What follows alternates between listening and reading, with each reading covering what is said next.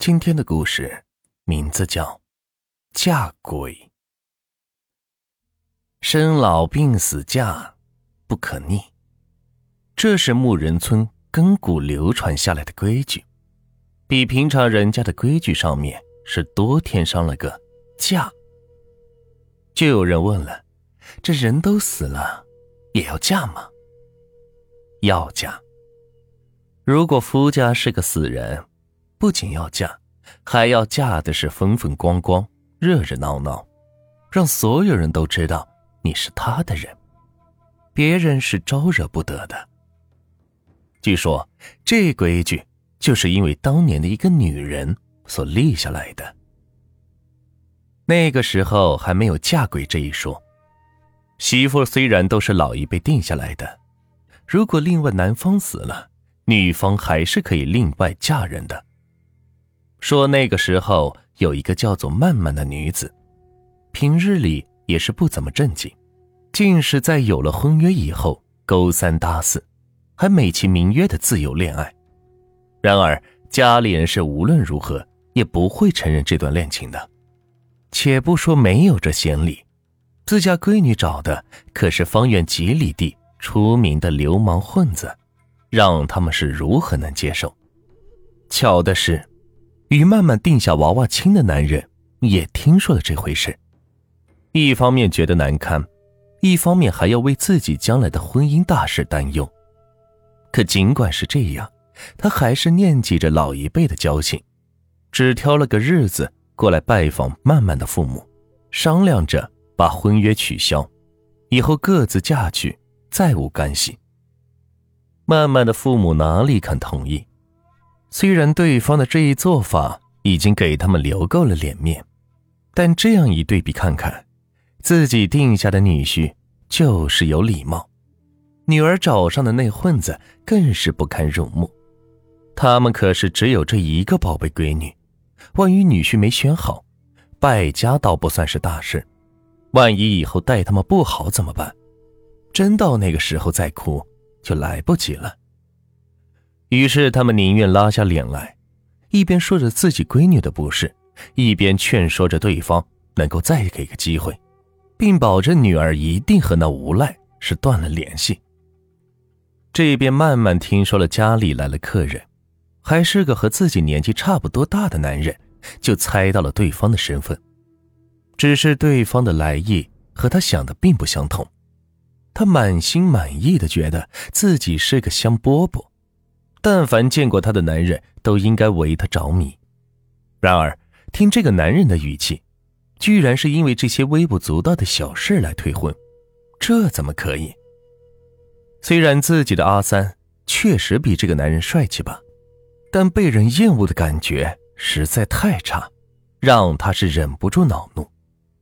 好，你不想娶我，我还不想嫁呢。然而，父母接下来的话。却让他是目瞪口呆。什么叫做他不知检点？什么叫做他年少轻狂？还说一定会让他和阿三分手？为什么？为了这个根本不可能爱他的男人吗？不，他才不要。只是曼曼虽然狂妄，却还是很惧怕自己的父母的。如若不是这样，他还真想这么不管不顾的冲进去，告诉这个男人，他才不稀罕。告诉父母，他和阿三才是真爱，只有和阿三在一起，自己才会幸福。人总是有趋利避害的本能的，既然没有办法责怪父母，曼曼索性把所有的仇恨都堆到了男人身上。都是他的错，要不是和他有婚约，自己怎么可能在真爱面前是畏畏缩缩？要不是他今天找过来。父母怎么可能这么果断的逼他放弃二三，连一点争取的机会也不给？要不是他的存在，自己完全可以自由自在的追逐爱情，哪里会有这么多顾虑？换个方向想，要是这个男人消失，那就太好了。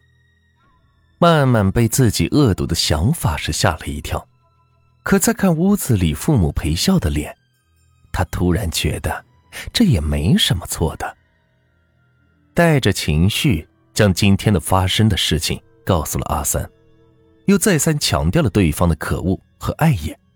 两人终于是达成一致意见，在男人回家的路上干掉他。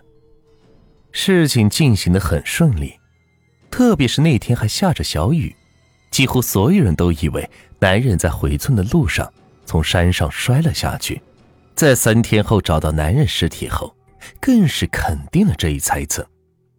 然而他们不知道，男人并非自己失足，而是被曼曼。以谈谈的名义引到悬崖边上，又被突然闯过来的阿三是推了一把，这才跌了下去。一方若是因故身亡，另一方可以自行嫁娶。曼曼本来就打着这个目的，如今男人好不容易死了，他又怎么可能放弃选择的机会呢？曼曼的父母没有办法，只好先答应女儿，安抚她的情绪。说再嫁也不是不可以，只是要为男人守一年的孝，这就意味着曼曼依然要去男人的家里以未婚妻的名义守孝。然而曼曼毕竟只是个十几岁的女孩子，做了杀人的事情就够忐忑了，如今还要去死人家里，怎么可能妥协？可父母也说了，要是女儿不肯守孝，再嫁的事情。还是不要提了。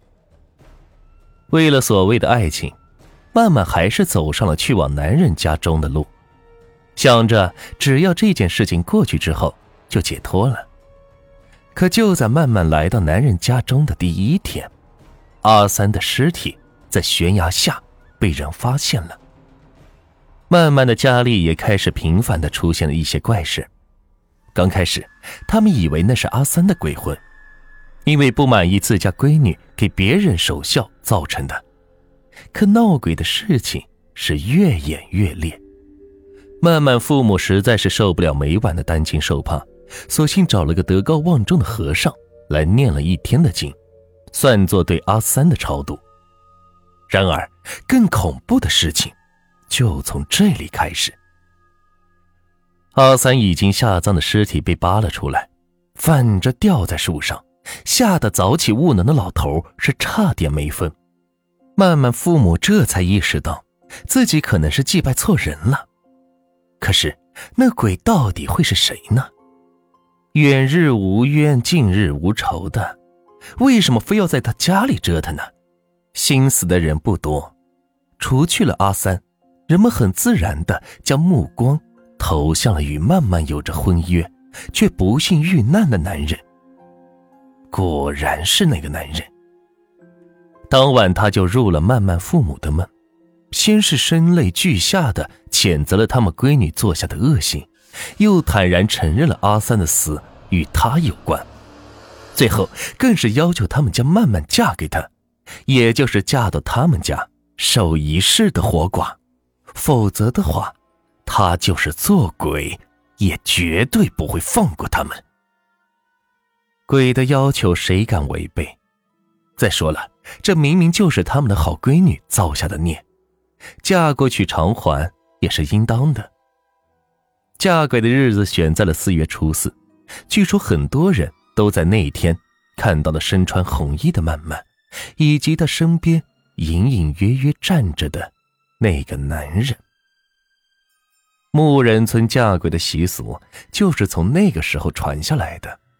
虽然对女方不公平，却从不曾有人质疑。毕竟没人能拍着胸脯说自己不怕厉鬼的报复。